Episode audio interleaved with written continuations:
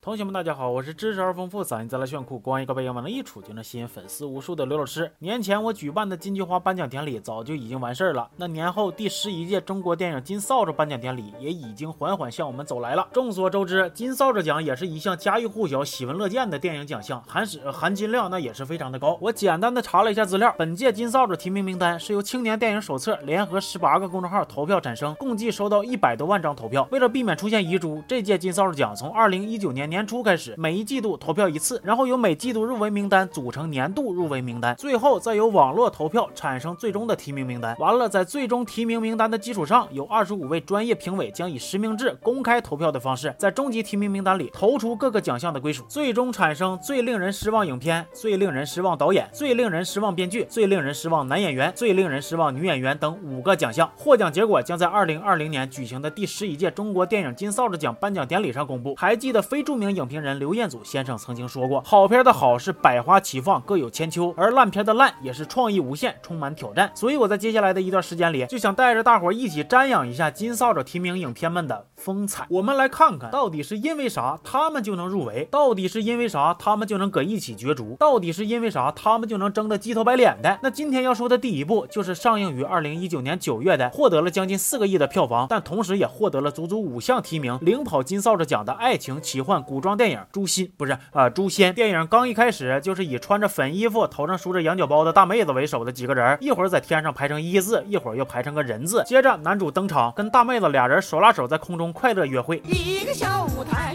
要要俩人唱起来，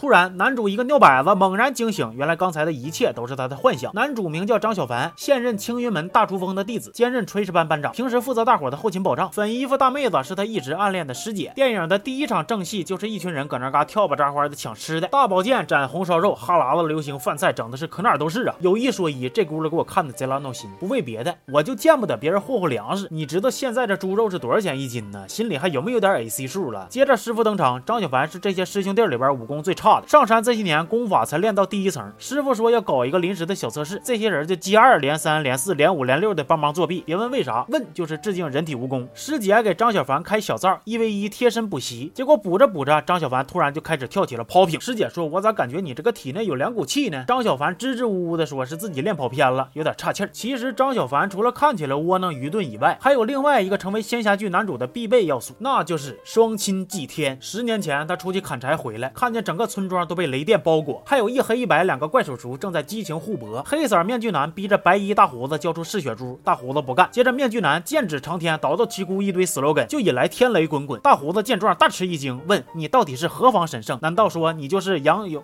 就这样，张小凡全村被屠之后就被青云门带走。青云门其实还分七个峰，每隔一段时间就会搞一个比武盛会，偶练仙侠版之青云门有你。正好最近魔教还总鼓鼓秋秋的搞事儿，所以几个峰的大师呢就寻思，正好借这次选秀练练兵，选出一个领头的。完了，热门的 C 位选手是小竹峰的陆雪琪，热到啥程度呢？就是其他峰的老爷们一整就大半夜去偷看人家，美其名曰学艺，我都笑了。你们那是要学艺吗？你们就是想白嫖看杂技团表演。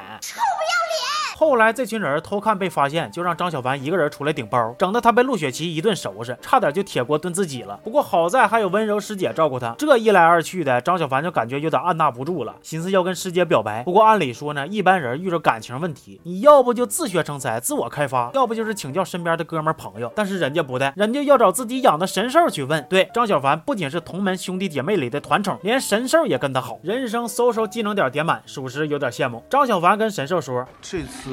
我一定要向师姐表白，但是我又不敢，你能不能教教我？然后人家神兽给的答案也非常简单明了，对，四个字儿，舔就完了。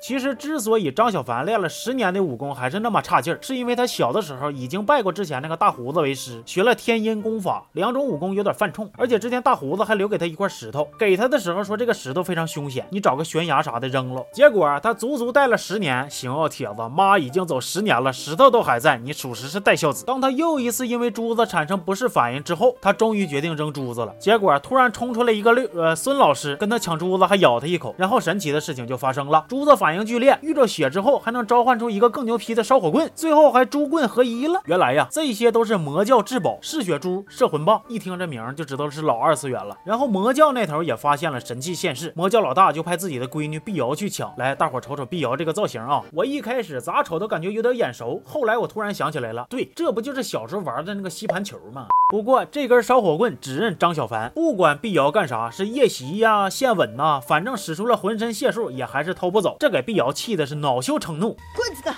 哎，你干什么？你把棍子藏哪了？棍子。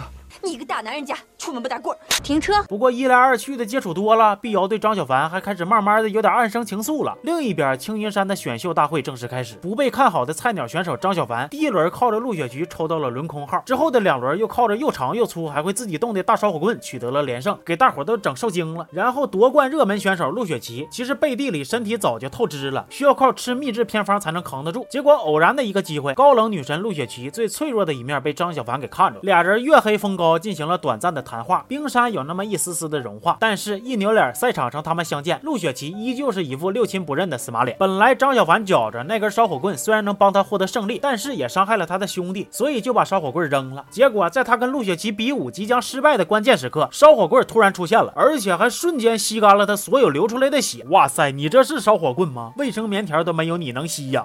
棍子的反常吸引了门派大佬们的注意，大佬们开始怀疑张小凡是魔教中人，而另一边碧瑶迟迟抢不着棍子，已经引起了魔教的不满，而且魔教还派出了他们的四大天王开始大开杀戒。要说这四大天王，那大招是一个比一个量子力学呀，有用玩偶搞替身攻击的，有脚底下踩电锯叮咣一顿劈的，有能把人夸夸往身体里边吸的，还有长个猪头就自以为很牛逼的。这家伙一上来咔咔这顿舞啊，给我都舞懵了。我寻思你们魔教的全称是不是叫近景魔术突击教育学院呢？另一边碧瑶因为想救张小。凡就把他从青云门偷出来，带他去见自己爹，想让他爹留他一命。哎呀，大妹子，我都不知道你是咋想的。你说张小凡现在拿了你爹的宝贝，完了他又泡到了你爹的闺女，就这，你爹要是还能放了他，你爹那心得多大呀？这个时候，大佬们也赶来了，大战一触即发。结果张小凡却意外的发现，哎呦我去，你们几个老登使的招数咋跟当年屠村那用的一样呢？感情你们中间有内鬼呀？但是在关键时刻，张小凡还是奋不顾身的冲上前线挡刀了。张小凡心讲话了，我没的不过是爹妈，可你们却是我的师傅。啊，我能坐视不理吗？让大家没想到的是，废柴张小凡绝地逆袭，在鬼王功力的催化下，张小凡竟然把三派的法术全都吸收了，瞬间变强。大佬们觉着留着他是个祸害，就要除掉他，结果被黑化的他按脑瓜子一顿削。后来还是靠着学姐强行加戏的兄弟以及师傅接连的献祭，换回了他的人性。最后，陆雪琪念旧情下不去手，张小凡抱着为他挡刀而受伤的碧瑶离开。诛仙就在陆雪琪目送他们离开时的笑容中结束了。就这部电影，全片光选秀就得占了三分之一的。篇幅一个多小时过去了，啥有用的都没讲，那情况就是这么个情况，你们也都看着了。不过呢，以如此傲人的成绩，强劲入围金扫帚各个奖项提名，想必其内里也是有着很多不为外人发现的闪光点。这闪光点就比如，呃，这个比比如这个，嗯。